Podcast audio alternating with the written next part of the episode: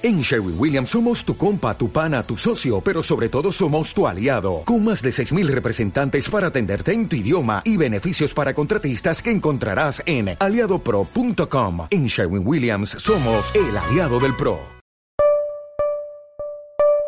Interfaz. Programa de divulgación científica del Instituto de Gestión del Conocimiento y el Aprendizaje en Ambientes Virtuales una producción del Sistema de Universidad Virtual. Con el apoyo de la Secretaría de Innovación, Ciencia y Tecnología, a través del Consejo Estatal de Ciencia y Tecnología de Jalisco. Convocatoria 2015. Universidad de Guadalajara. Comenzamos. Hola, buenas tardes. Estamos esta tarde para platicar acerca de un tema inherente a la educación y que es central en el desarrollo de la misma, como es la gestión del aprendizaje en entornos virtuales. En esta ocasión está José Luis Mariscal y Daniel Montes, su servidor, para desarrollar este tema. ¿Qué tal? Esperemos que se encuentren muy bien todos y cada uno de ustedes. Efectivamente, este tema que, vamos a abordar el día de hoy de gestión del aprendizaje en ambientes virtuales es sin duda un tema importante y transversal en el instituto. De hecho, el instituto tiene su nombre así, ¿no? El, Instituto de Gestión del Conocimiento y del Aprendizaje en Ambientes Virtuales. Y precisamente, ¿por qué? Porque es uno de los, de los temas que se abordan en los diferentes este, cuerpos académicos que tiene de algún modo u otro y que en este caso el cuerpo académico al que pertenece Daniel Montes es uno de los este, pues, temas principales que están trabajando, ¿no? Sí, precisamente nuestro cuerpo académico, que está conformado por Adriana Margarita Pacheco, Elba Patricia Latorre, Rubí Estela Morales, eh, Marco Antonio Pereira, eh, Manuel Pío y su servidor, eh, pues es lo, que tratamos de investigar, lo que desarrollamos en el Instituto de Gestión y Aprendizaje en Entornos Virtuales del Sistema de Universidad Virtual, ya que sentimos que este es un, enfoque principal que le tenemos que dar a nuestros trabajos de investigación, ya que también eh, a veces el centro que tenemos del problema de la educación, a veces lo culpamos al programa, al sistema, lo culpamos al, al país de que estamos en desarrollo, a los programas, en fin, buscamos este, quizás muchos problemas porque la educación no se ha desarrollado y que estamos todavía, por llamarlo así, en pañales de la educación o, en desarrollo. Pero uno de los problemas principales es precisamente la gestión del aprendizaje.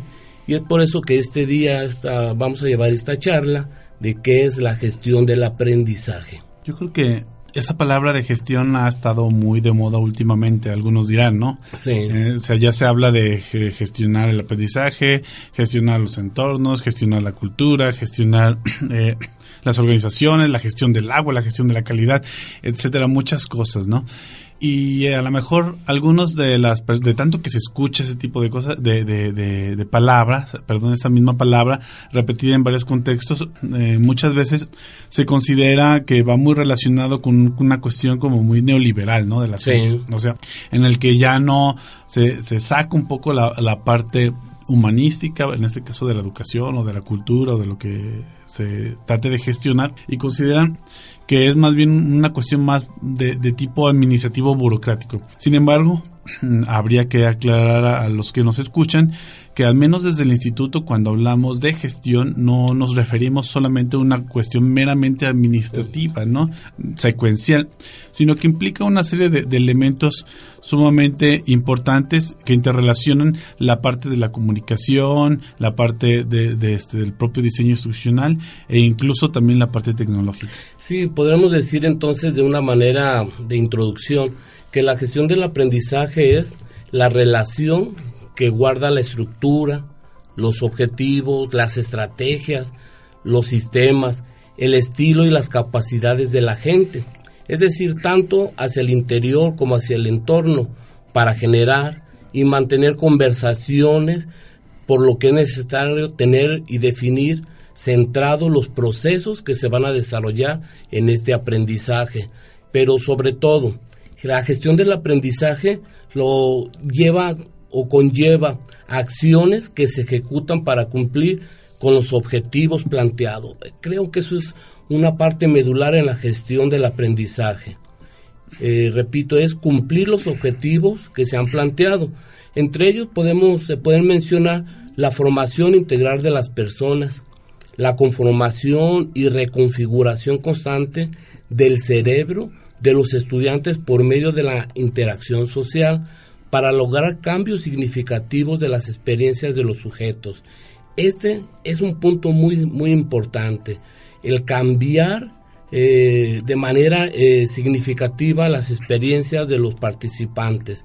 Y, un, y como una última parte, el autodesarrollo del pensamiento estudiantil, que tendría que, que estar acorde a los momentos sociales que estamos viviendo. No podemos eh, estar eh, una gestión del aprendizaje con una educación tradicional o meramente convencional.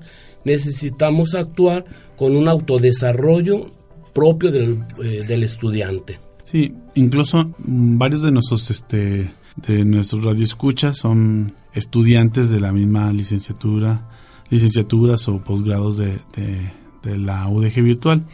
Y seguramente eh, han de estar más familiarizados con esos términos eh, o, al contrario, estarán más familiarizados con la práctica y no tanto con los términos.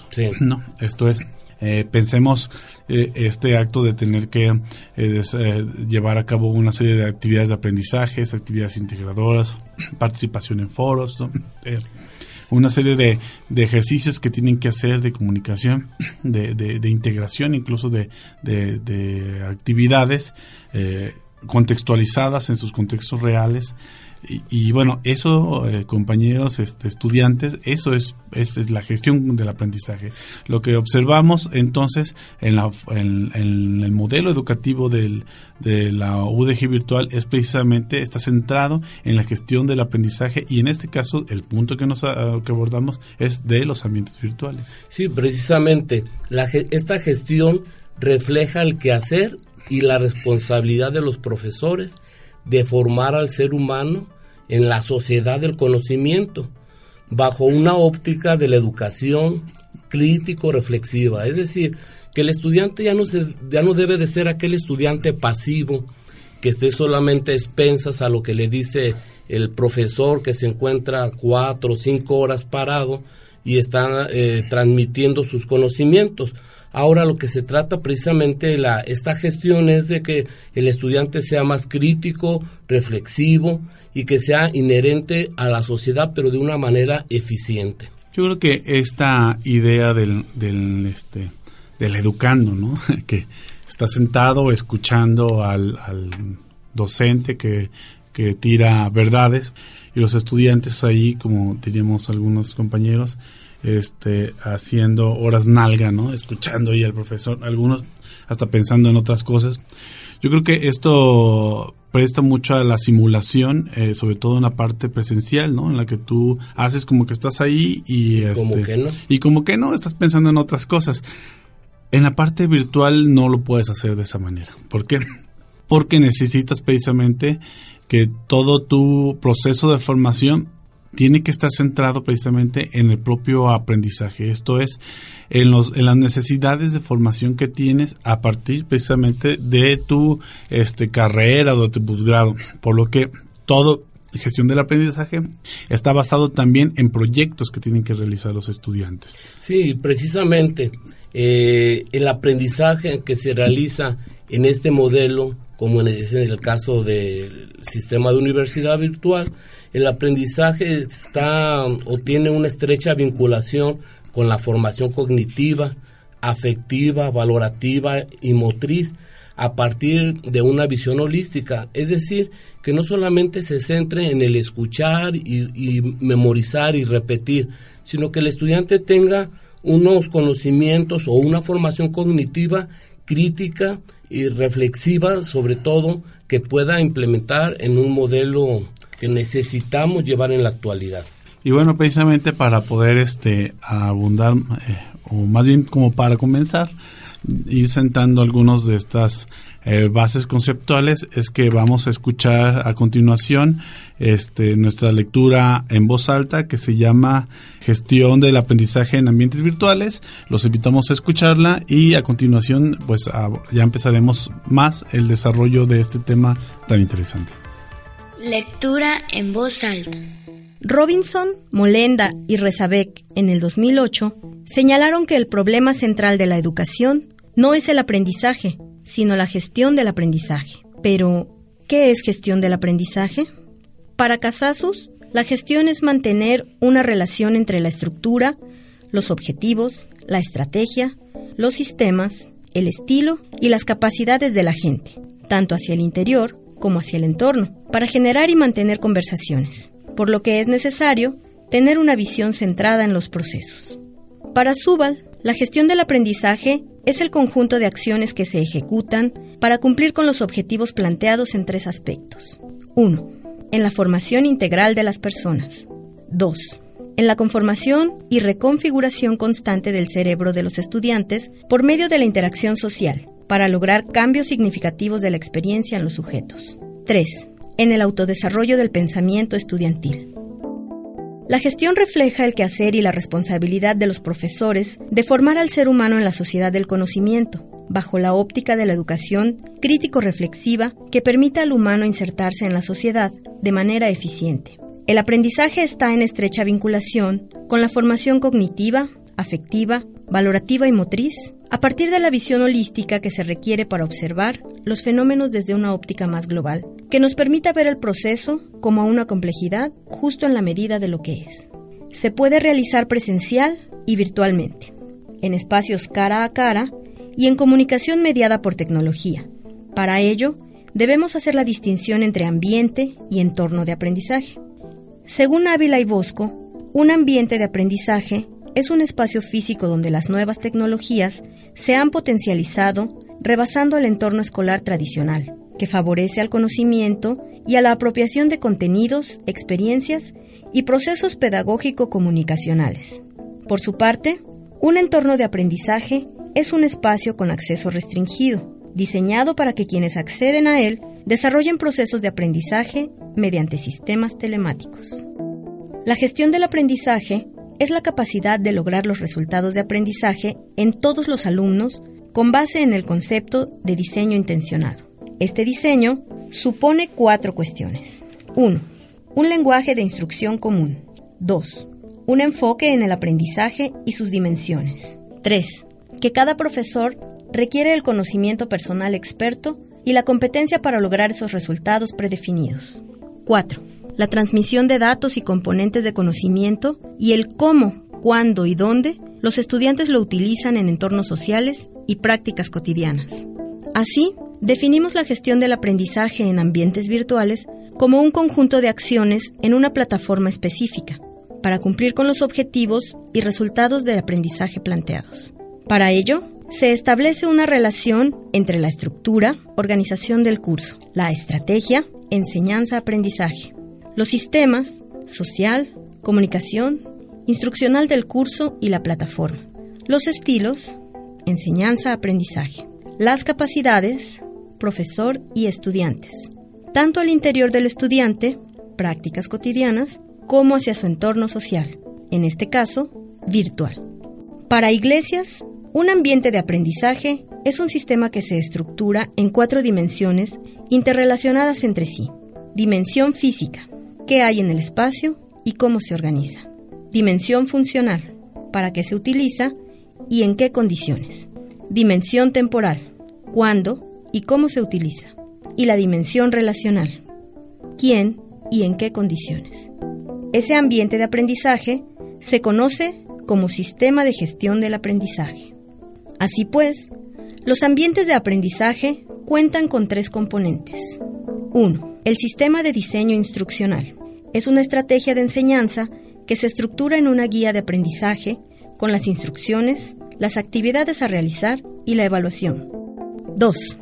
El sistema de comunicación, relacionado con la redacción de las instrucciones, las representaciones audiovisuales en el entorno que se incluirán y la planeación de las interacciones.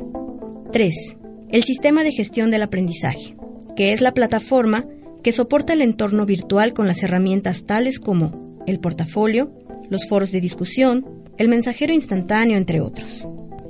Facilitar el aprendizaje involucra una organización compleja de procesos y recursos que incluye personas y materiales configurados en un ambiente, en este caso, en un ambiente virtual. Fragmento adaptado del texto inédito, Gestión del aprendizaje en entornos virtuales, de Adriana Pacheco Cortés, Patricia Alatorre Rojo y Rubí Morales Salas. Muy bien, ¿qué les ha parecido esta lectura? Yo creo que tiene aspectos muy significativos y que podemos revalorar, repensar en nuestro quehacer docente o como estudiante o inherente al diseño de cursos, a la formación. Tiene, es un, esbozo prácticamente, pero que nos deja una sensación eh, de análisis, pero sobre todo en nuestra práctica docente y nuestra práctica estudiantil, porque a veces le, lo centramos todo en el docente. Es que si el docente no me atiende, si el docente eh, no retroalimenta, no me evalúa, y a veces buscamos muchas excusas, pero precisamente este modelo trata de que el estudiante sea más responsable de su autoaprendizaje y su desarrollo. Por eso, eh, la gestión del aprendizaje es la capacidad para lograr resultados de aprendizaje en todos los alumnos con base en el concepto de diseño intencionado. Este diseño intencionado podemos decir, como dice Smith y Lynch en el 2002, que el diseño supone un lenguaje de instrucción común, un enfoque en el aprendizaje y sus dimensiones, que cada profesor requiere el conocimiento personal experto y la competencia para lograr estos resultados predefinidos. Y como un cuarto elemento, que no solo la transmisión de datos y componentes de conocimiento, sino el cómo, cuándo y dónde los estudiantes utilizan ese conocimiento en entornos sociales y prácticas que se realizan cotidianamente en un, en un modelo virtual. Esto implica también una importancia en la responsabilidad, ¿no? Sí. O sea, en el momento, la responsabilidad ya no recae en el proceso de aprendizaje en el profesor, porque de acuerdo al, a los modelos educativos tradicionales, la responsabilidad del docente es transmitir ideas, ¿no? Llevar ideas al, grupo.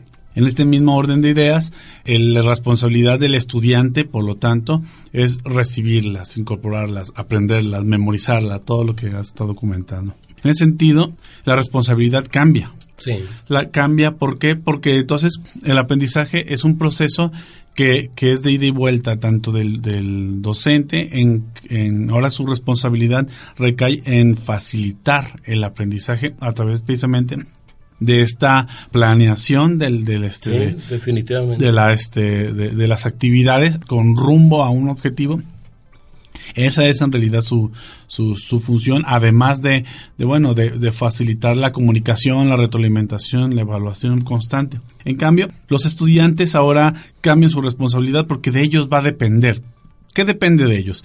Depende por una parte su propio aprendizaje centrado en, las actividades que ellos tienen que hacer. No, dado que no tienes que estar en una, en un aula sentado escuchando al maestro, tienes que, organizar tu vida, eh, tanto familiar como laboral, precisamente para esos eh, tiempos en los que requieres hacer las lecturas, hacer los ejercicios, hacer la reflexión participar en los foros, participar en las videoconferencias, etcétera. Y esto implica una, una necesidad de, de, autogestión del tiempo, ¿no? del propio estudiante, como una, una forma de responsabilidad. La otra elemento de responsabilidad del estudiante tendría que ver con su capacidad de, de incidir sobre su contexto real. Esto es, si está estudiando una licenciatura en administración, por ejemplo, eh, o una licenciatura en educación o en gestión cultural, o cualquiera de las que tenemos en la ODG virtual, el aprendizaje se va a dar en la medida en que aplique estos conocimientos en un contexto eh, cercano sobre todo, que le dé, que, que, le dé este seguimiento y que le dé pertinencia a esos contenidos. De tal manera que si trabaja, eh, que si está estudiando, por ejemplo, en la licenciatura en Administración de Organizaciones y está viendo elementos sobre cómo administrar, ¿no? Eh, algún negocio, pues tendrá que hacerlo en un negocio en el que él pueda tener una incidencia. No basta hacer simulaciones en el, en el en el modelo tradicional incluso eh, está contemplada las prácticas profesionales y las prácticas teóricas. Eh, como si la vida fuera así, pudieras separar entre lo teórico y lo práctico. Sí, porque requieres de, de, eso, de, de, crear esos vínculos, porque todo lo estás viendo en la teoría. Acá es al revés. Acá tienes que meterte primero al contexto en el que estás y a partir de ahí generar una serie de problemáticas que, que, uno tiene que saber, bueno, eh, si yo quiero trabajar la parte de, de, organización administrativa de una, de una empresa, una empresa familiar, lo primero que tengo que hacer es entrar en, eh, en, ese contexto, conocer y a partir de ahí las actividades y los contenidos van a tener una, una dimensión diferente porque ahí lo vas a estar llevando a cabo. Y precisamente el, el diseño instruccional, el acompañamiento en términos de la comunicación y el ambiente virtual en general va a permitir que se haga esa implementación de la educación. Y es precisamente ahí, José Luis, que es donde entra el juego de la gestión del aprendizaje en ambientes virtuales, que es precisamente de acciones. Eso yo creo que es la palabra como sinónimo de gestión del aprendizaje, porque la gestión del aprendizaje no solamente es planear eh, en un papel o en la computadora, que se vea muy bonito con actividades muy secuenciadas y bien establecidas, sino la gestión del aprendizaje se enfoca más bien en acciones, en una plataforma específica para cumplir los objetivos que se han planteado precisamente en esa planeación. Para ello entonces es muy necesario o resulta muy necesario eh, eh, la relación que se establece entre la estructura, las estrategias, los sistemas, los estilos de aprendizaje, los estilos de transmisión, las capacidades del profesor y el estudiante, que no solamente, como decía, eh, con una educación meramente tradicional, sino que tanto que tengan acciones. Pero entonces todas estas acciones creo que las podemos definir de, de una manera o podemos desglosarlas de una manera más específica. Entonces, ¿cuáles son las acciones que debe tener una, eh, una gestión del aprendizaje en ambiente virtual? Bueno, como una primera acción, la, así la, la básica, la inicial, podemos mencionar que es estructurar el ambiente de aprendizaje. Esa es la primera acción. Estructurar el ambiente de aprendizaje, por lo que su planeación y organización deben de estar relacionados con el sistema del diseño instruccional, totalmente enfocado al diseño instruccional como una estrategia de enseñanza que se estructura en, una guía de aprendizaje con las instrucciones bien, bien específicas, bien explicaditas, para que el estudiante pueda realizar sus actividades eh, de una manera muy adecuada y que las pueda entender, porque a veces, muchas veces cuando el diseño o las, la instrucción se torna muy ambigua, es donde el estudiante entra en dudas y en problemas, entonces se requiere de un diseño instruccional sencillo y muy entendible. El sistema de comunicación es muy adecuado para que e, esta primera acción pueda realizarse, así como la gestión del aprendizaje, la plataforma con las herramientas tales como el portafolio, los foros de discusión, el mensajero instantáneo, es decir, todas estas herramientas que debe de tener la plataforma como tal deben de estar bien organizadas y bien diseñadas para esta para estructurar el ambiente de aprendizaje. Por eso, entonces podemos retomar aquí lo que dice Dick Carey y que el diseño instruccional, ojo, es el proceso sistemático. Repito, es el proceso sistemático en el cual cada componente, como puede ser el estudiante, el instructor, los materiales y el ambiente de aprendizaje, interactúen de una manera efectiva. Eso es lo básico entonces para estructurar el ambiente de aprendizaje, que tenga las herramientas que propicien de una manera eh, afectiva y efectiva la interacción entre los participantes. Estás escuchando Interfaz. Yo creo que eh, en ese sentido habría que hacerles una, tal vez a, nuestros estudiantes y docentes eh, ya están empezando a decir, ah, mira, entonces lo que el módulo de Metacampus eh, que, que, tiene que ver con, la actividad de aprendizaje 1, la actividad de aprendizaje 2, es el diseño instruccional. Muy bien. El sistema de comunicación es la parte de los foros, del mensaje, del espacio de dudas, etcétera. Todos esos espacios que permiten una comunicación entre el asesor, estudiante, estudiante, estudiante y estudiante con los materiales porque a veces tenemos la idea, eh, radio escuchas, de que solamente la comunicación es el estudiante con el asesor, como que, es el guía y que si no nos guía o asesora, el estudiante se queda eh, perdido o olvidado en su actividad. Pues no, para eso existen los espacios como el foro, el espacio de dudas, donde los propios estudiantes pueden eh, retroalimentar o ayudar el seguimiento de actividades de sus compañeros. Para eso también eh, en el modelo del sistema de universidad virtual y en muchas de las actividades, por no decir en todas, pero existe el trabajo en vinas o el trabajo en equipos, que precisamente es para guiar y asesorarse entre los propios estudiantes cuando a veces o en ocasiones el asesor no, no contesta las dudas. Sí, entonces, aquí habría, cabría tal vez una, una pequeña aclaración y un poco pasito para atrás para aquellos radioescuchas que, que no son estudiantes y, docentes de la eh, del sistema de universidad virtual, explicarles en qué consiste nuestra, cómo, cómo se aplica esta idea de los sistemas de, de gestión de, del aprendizaje, propiamente ya en las formas de cómo estudiar en la virtualidad. ¿Por qué? Porque existen modelos de educación virtual que reproducen el sistema tradicional, ¿no? La forma, el modelo tradicional, esto es en el que está el profesor dando una clasecita, pero en lugar de tenerlo ahí, lo tienes a distancia, ¿no? En el sentido de que de que es una videoconferencia, tú tienes tus clases igual, pero a través de la computadora, eh, igual incluso platicas con tus compañeros ahí este en el, en el chat y todo, pero todo es, es en tiempo real y de manera sincrónica.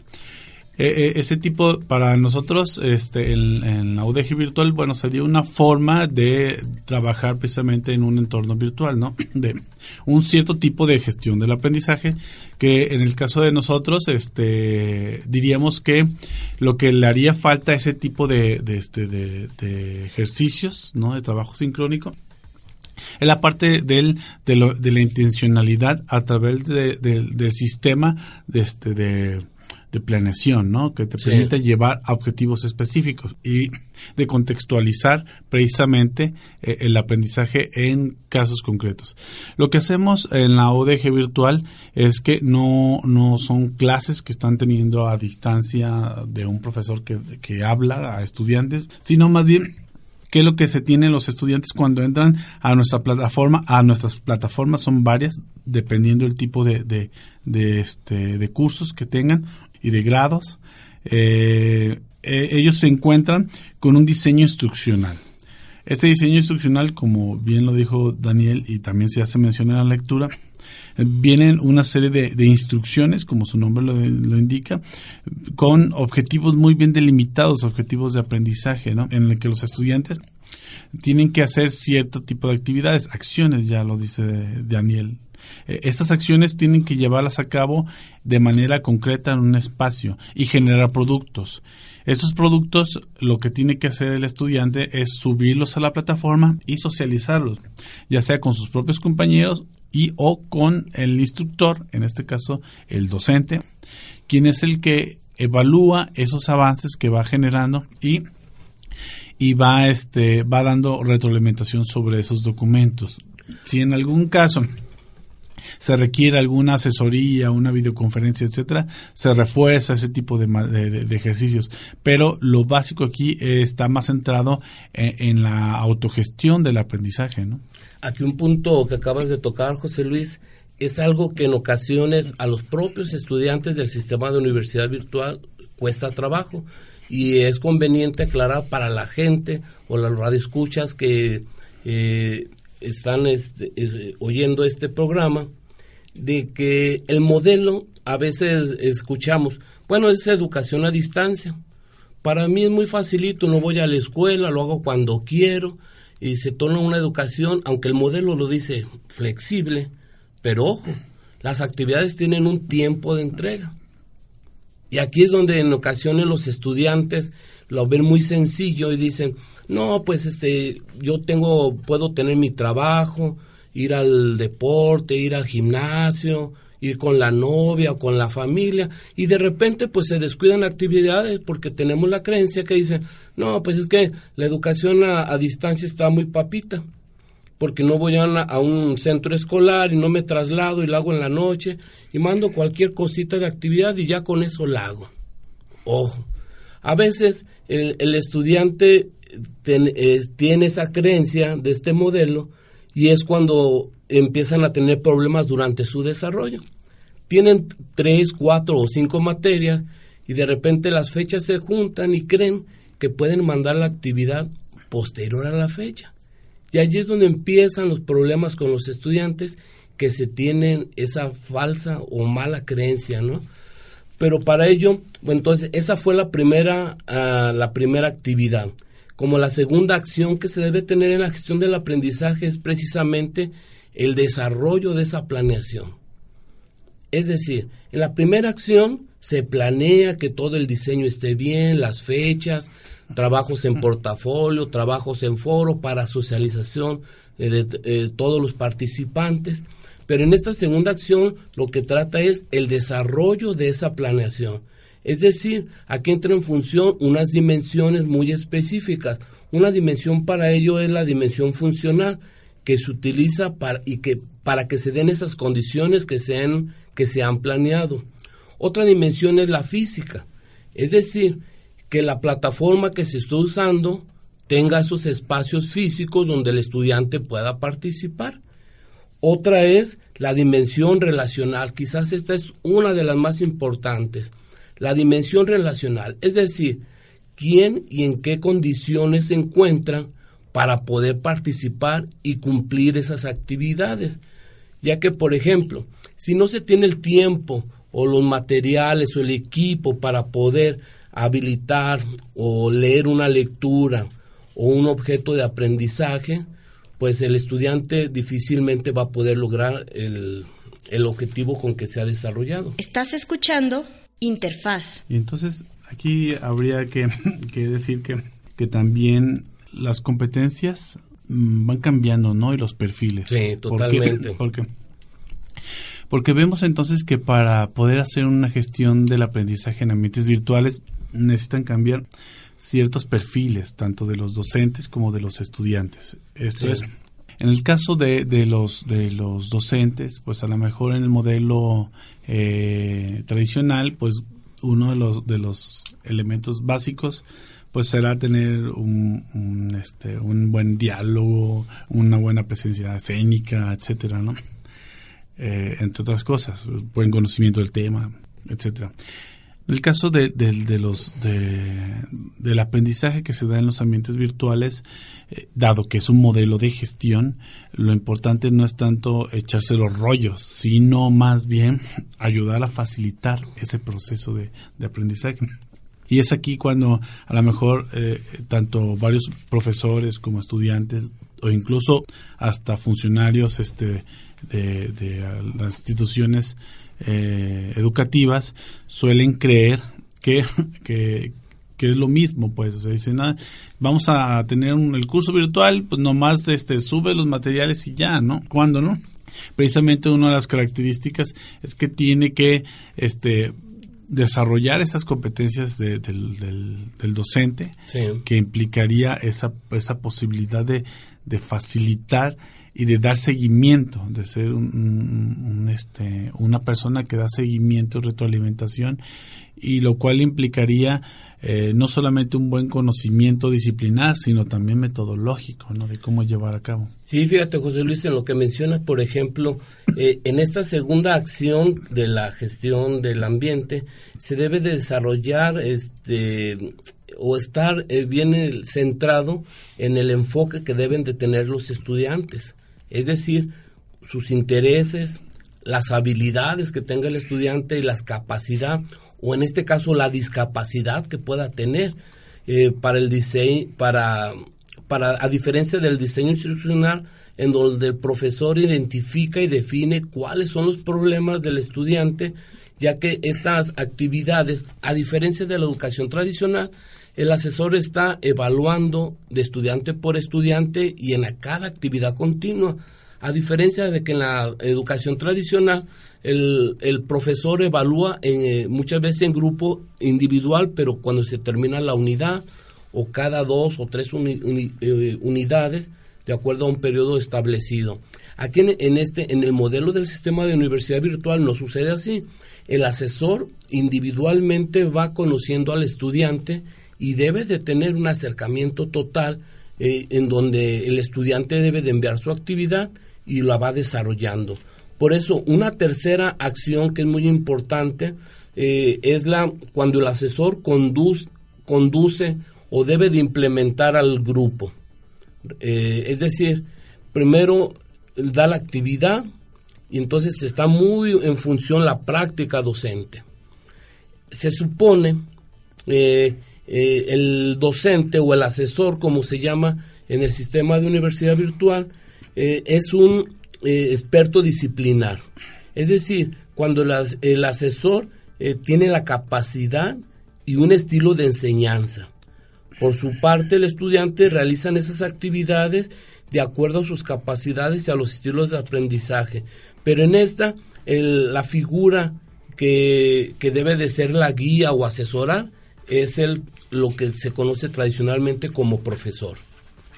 Sí, incluso este dentro de los, de, así como contando las experiencias de, de gente que, que, ha cambiado esta modalidad. He conocido muy buenos este, docentes en la presencialidad que a la hora que, que le entran a la parte de, la docencia virtual no alcanzan pues a, uno, a sentirse cómodos y a desarrollarse eh, completamente en esa función, porque precisamente eh, estas habilidades docentes son diferentes y esa, eh, esa evaluación que va haciendo en, el día a día con el estudiante, identificando estos modos de aprendizaje que va teniendo, pues implica una característica diferente y más si le agregamos la parte tecnológica, ¿no? Que implicaría también el uso y apropiación de, de, las herramientas tecnológicas. A lo mejor si sabemos mandar un correo, si sabemos hacer, este, mandar este un mensaje pero qué pasa cuando necesitamos trabajar eh, hacer trabajos este colaborativos no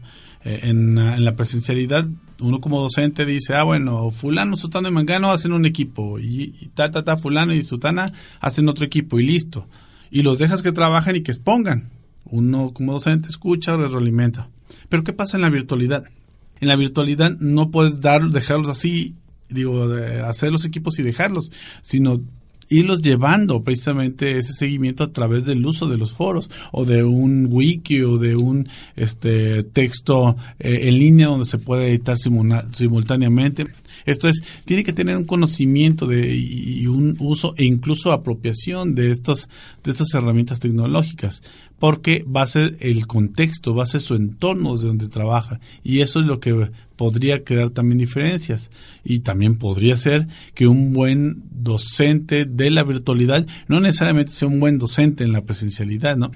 Eh, en ese sentido puede haber convergencia o no y, es ahí pues la, lo importante e interesante del tema. Fíjense, eh, muchachos, que también los asesores a veces tenemos una mala creencia muchas veces el asesor o el profesor presencial se dedica sus cinco horas y se acaba su trabajo. Y con eso da su clase, se va a su casa y realiza otras actividades. El asesor virtual, muy diferente, desarrolla más del tiempo que lo tienen contratado. Porque el revisar trabajo por trabajo y de cada estudiante cuando se tiene una o dos secciones, se torna un trabajo muy complicado y que para el asesor, aunque sea un experto disciplinar, tiene que decir, perdón, tiene que tener ciertas habilidades, como mencionaba José Luis, en el manejo de las plataformas y para eso en el sistema de universidad virtual pues se tiene también los diplomados y los cursos de formación. Y aparte para que un asesor pueda ingresar, asesorar o como decimos tradicionalmente, a dar una materia en el sistema de universidad virtual, tiene que cursar y a tener una preparación para poder ser un asesor eh, disciplinar en la materia. Pero José Luis ya tocaba el, la cuarta acción que debe de tener una gestión del aprendizaje. La función del asesor, que no solamente es abrir foros y estar eh, poniendo una, una evaluación. A veces tenemos esa creencia, no, pues es que mi asesor este, nomás me pone MB o E o, o una R o no me acepta mi trabajo y me lo rechaza o me pone una evaluación muy baja. A veces eso es lo que tenemos en mente, pero la cuarta acción que es muy central para el desarrollo de actividades en una gestión del aprendizaje en entornos virtuales es precisamente la que decía José Luis, que el asesor debe de tener eh, la capacidad o el desarrollo para que el estudiante tenga interacciones, interacciones con el asesor, con sus estudiantes, ya que dentro del modelo del sistema de universidad virtual, una de, de las dimensiones es precisamente crear redes de aprendizaje. Y ya que el estudiante desarrolla sus proyectos y actividades en foros o en portafolios, pero entonces también se tiene la probabilidad de crear redes de aprendizaje. Pero entonces esa cuarta acción el asesor tiene que desarrollar eh, o generar actividades de interacción, ya sean foros, en chat, y que ahora, a veces ahora muchos asesores más modernos y más, perdón por la palabra, pero más duchos en la tecnología, usan el Face, usan este, el WhatsApp, y entonces el asesor empieza a buscar herramientas o mecanismos donde el estudiante se involucre totalmente. Y esa es la cuarta acción, repito, de la gestión del ambiente, en donde el asesor tiene que buscar herramientas que el estudiante se involucre, que se sienta identificado con el programa y que tenga esa interacción con los estudiantes. Porque ya que a veces, bueno, todos los, los que estudian y que nos están escuchando, que estudian en el sistema de universidad virtual, cómo tenemos experiencias del trabajo en foros, ¿verdad, José Luis? vaya que sí. De que muchos entran, nomás envían su actividad al foro y creen que con eso ya cumplieron. No, pues estamos confundiendo, entonces, pues mejor la envío o tendría que ser al portafolio y nomás me retroalimenta mi asesor, me califica y ya con eso cumplo. O que dice, tienes que dar una retroalimentación a tu compañero y dices, bien, me gusta Muy concreto, ¿verdad? Sí, ya con eso participo, ¿no? Si alguien dice, ah, yo creo que el aprendizaje es muy importante en la vida y otro dice, yo también opino lo mismo, yo también opino lo mismo y ya, se acabó. Eso no es gestionar. Y fíjense, eh, compañeros, que ustedes pues tienen el, o desarrollan el trabajo en el foro, pero precisamente esa es una, como dice José Luis, que la instrucción dice, retroalimenta dos trabajos de tu compañero. Y ella dice, no, pues estoy de acuerdo con Juanita y yo pienso igual que Pedrito.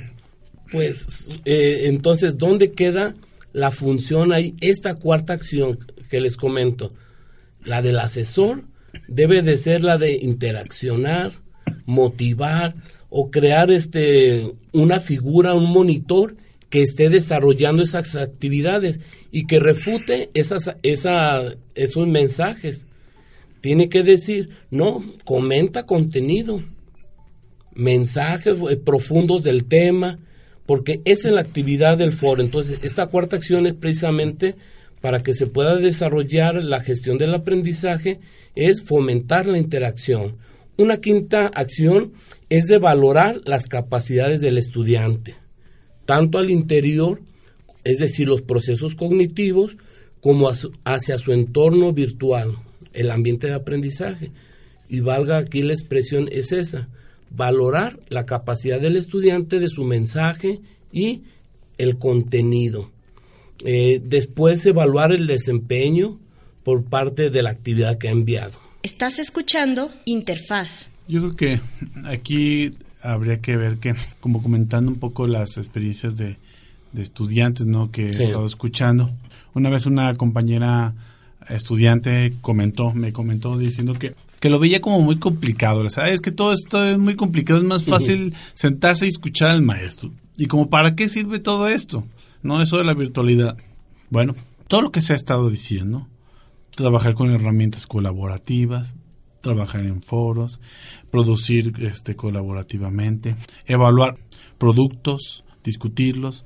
Estamos hablando de eh, búsqueda de información, aplicación del conocimiento en casos reales, resolución de problemáticas. Estamos hablando de este perfil que ya está y que seguramente seguirá siendo un elemento importante eh, en, el profesional de, actual, ¿no? Esto es, todas estas herramientas y formas de trabajo de la virtualidad, sin duda, son las formas actuales de trabajo en lo laboral. ¿Por qué? Porque todo es ya en línea tienes que colaborar. Bien decía, se tiene que hacer, ahora este, se, se promueve que se hagan redes de aprendizaje en el sentido que sean varios los que los que tengan eh, tenemos el supuesto de que las personas a través de sus experiencias de sus de sus trayectorias han generado un cierto aprendizaje de algo, algunos más, algunos menos, pero en la medida en que socializan con otros, eso va a permitir esa esa este, transmisión y colaboración y aumentar el aprendizaje entre todos, ¿no? Los conocimientos, las competencias incluso. Entonces, este tipo de, redes en el, contexto educativo juegan un papel importante porque entonces el aprendizaje es, es distribuido, no es centralizado en el docente. Si lo contextualizamos eso mismo también en el ámbito laboral, observamos también que es lo mismo, no más que ahora ya no estamos ya no se habla, pero en ese contexto no se hablaría de redes eh, solamente de aprendizaje, sino redes de colaboración laboral, ¿no? Y es ahí donde precisamente este ejercicio que se hace para el aprendizaje eh, dentro de las este, de, de su formación académica, pues también se reproduce en el ámbito laboral. Sí, y en relación a eso, pues existen muchos enfoques eh, eh, para ubicar la gestión del aprendizaje en entornos virtuales. Existen eh, básicamente muchos enfoques, pero podemos mencionar tres exclusivamente. Uno que es el enfoque de autogestión de aprendizaje, que son los llamados SML. Otro es el enfoque de entornos personales de aprendizaje, que son los llamados PLE y otro el enfoque de sistemas de gestión de aprendizaje, los que son quizás más conocidos como LMS. Bueno, el primero, el de autogestión del aprendizaje, se puede decir que está relacionado totalmente con el logro eh, del, que va sintiendo el estudiante cuando aprende algo. Eh, repito, el SML es, está relacionado con los logros del aprendizaje eh, que va teniendo o que el estudiante va sintiendo. Para ello, Juan en, el 2014 nos dice que el propósito eh, es exponer el rol del moderador de cómo autogestiona el aprendizaje, pero sobre todo enfocado a la satisfacción y a la continuidad de la intención. Entonces, para ello, en, eh, los SML, el control de sus propios procesos de aprendizaje es, la, es el centro de este enfoque. Es decir, las experiencias, la satisfacción, los resultados que va sintiendo el estudiante eh, son la base de, este enfoque. Es decir, cuando el estudiante no se encuentra familiarizado con este tipo de experiencias y logra un avance, el estudiante se siente como que ha logrado lo máximo. Y es precisamente lo que en el modelo del sistema de universidad virtual es lo que se busca, ¿no? Las competencias. Que el estudiante tenga esa habilidad, esos conocimientos de poder ejecutar. Es como si, sea una persona que es muy ducha para manejar. Se le poncha una llanta. Pero pues, dice, bueno, pues sí está el gato, la llave de cruz, este, y la llanta de refacción. Pero si nunca lo ha hecho en su vida, pues es más fácil llevarlo al llantero, ¿verdad? Y el llantero le cambia la llanta o, le habla al llantero y se la cambia. Pero sin embargo en su mente está el proceso que debe de realizar para cambiar el neumático. Sin embargo, en el modelo del sistema de la universidad virtual precisamente es lo que no trata. Lo que trata que el estudiante tenga la capacidad, que primero tenga la convicción propia por lo que está estudiando, de acuerdo a las acciones que platicamos hace un momento, ¿no? Que el, estudiante se sienta realizado y que tenga la capacidad para poder ejecutar. Por eso existen dos conceptos que a veces se pueden tornar como sinónimos o que se pueden tornar como iguales. Eh, uno que es el aprendizaje autorregulado y otro que es el aprendizaje autodirigido. Son similares, pero que en muchas ocasiones se han utilizado como sinónimos, les decía. Pero sin embargo, este, podemos decir que son diferentes. La diferencia es que el aprendizaje autorregulado y el autodirigido básicamente se refleja o se refiere a la perspectiva adoptada en el estudio del aprendizaje que se está teniendo, dependiendo la atención central en los atributos, en los conceptos, en el contenido de ese programa y de las acciones eh, de lo que han aprendido. Mientras que el aprendizaje autodirigido abarca ambas perspectivas, el aprendizaje autorregulado se centra más bien en las podríamos decir, en las características personales y en el comportamiento de las personas, de cómo aprenden, incluyendo las dimensiones, ojo, aquí esto es importante, las dimensiones cognitivas, conductuales y emocionales. Es decir, entonces son, eh, son conceptos diferentes, pero que uno se centra en el conocimiento, en la conducta y en lo emocional. Sí, y bueno, yo creo que hay una serie de, temas todavía más pendientes. La idea de, este, de este programa es como sentar algunas bases de, de, conceptos, de cómo está estructurada, cómo, qué entendemos por gestión del aprendizaje, cómo se estructura, etcétera, ¿no? Sin embargo, bueno, es eh, literalmente es una introducción para aquellos que ya están estudiando en la virtualidad, le den un nombre a lo que ya observan, a lo que ya viven, y para aquellos que, que, este, que tienen más interés en conocer, pues bueno, ya sea una, una manera de entrarle ¿no? al tema. En ese sentido, bueno, pues qué otros tipos de, de elementos habría que considerar o qué tipo de lecturas habría que, recomendar para, para quien quiera este, abordar más en el tema o conocer un poco más, pues le, le, pueda, le pueda dar. Sí, básicamente nada más comentar que existen el, otros dos enfoques, como es el aprendizaje, este, el PLL, que se manifiesta totalmente en el aprendizaje en un ambiente virtual, en donde cada estudiante o participante puede ajustar, adaptar o personalizar ese ambiente de acuerdo a los intereses y expectativas y necesidades individuales que tenga. Eh, por eso es muy importante que el estudiante debe de buscar cuáles son sus objetivos de superación. Porque en ocasiones nos, nos, eh, nos damos cuenta de que el estudiante se, eh, se mete a una carrera y empieza a cursarla y de repente pues le entra el sentido de que no es su, su área. Entonces el primer objetivo pues es eh, totalmente definir qué es lo que, cuál es el objetivo de su aprendizaje. Y también existe el otro enfoque, el de gestión del aprendizaje, los llamados LMS. Eh, estos son eh, los entornos de eh, para gestar la actividad convencional que se realiza, realizan alrededor de la educación. Es decir, el estudiante meramente se encuentra enfocado a sacar una calificación y pasarla, y que muchas veces el como estudiantes decimos, pues con que la pase con 60 y ya la hice, ¿no? como que tradicionalmente a veces eh, muchos estudiantes dicen, pues con 60 ya la hizo, ah, eh, de todos modos pasé. En este sistema, pues lo que busca es que el estudiante sepa administrar, distribuir, controlar las actividades de formación. Entonces, de ahí la, la gran importancia de estos, de estos sistemas. Bueno, entonces, eh, ¿podemos resumir algo, José Luis? Sí, adelante. Para, para concluir.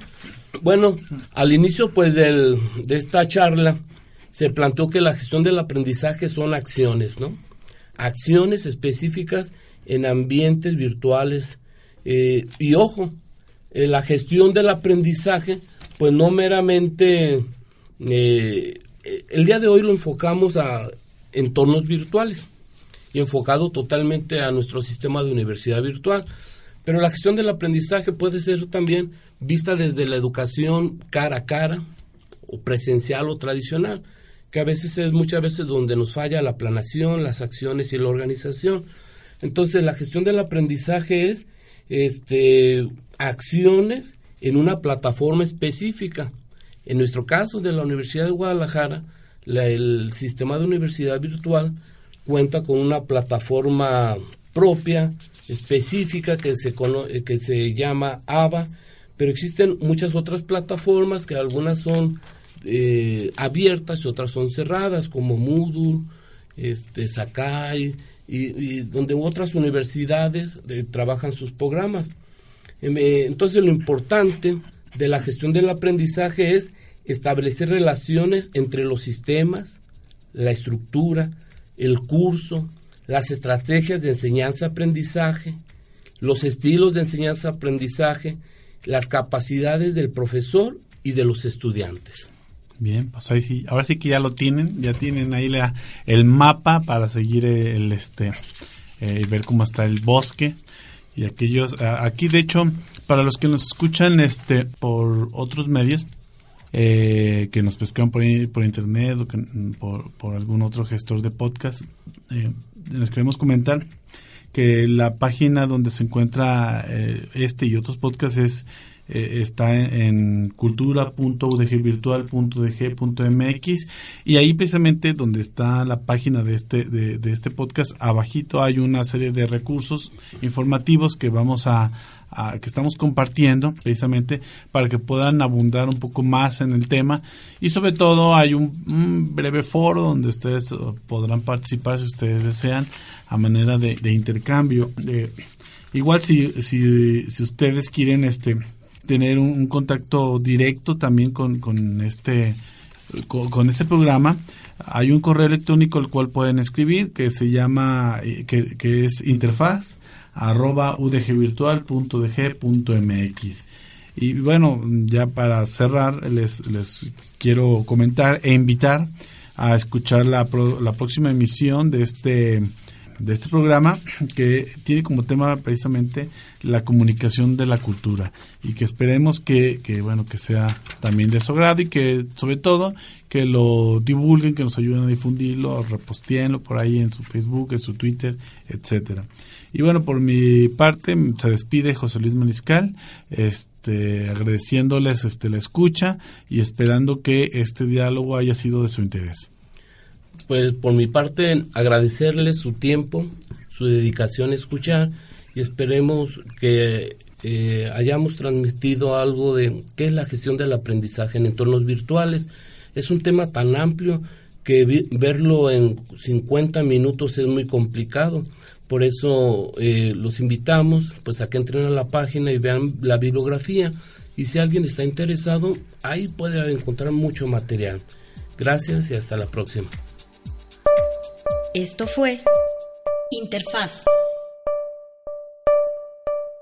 Programa de divulgación científica del Instituto de Gestión del Conocimiento y el Aprendizaje en Ambientes Virtuales. Una producción del Sistema de Universidad Virtual. Universidad de Guadalajara.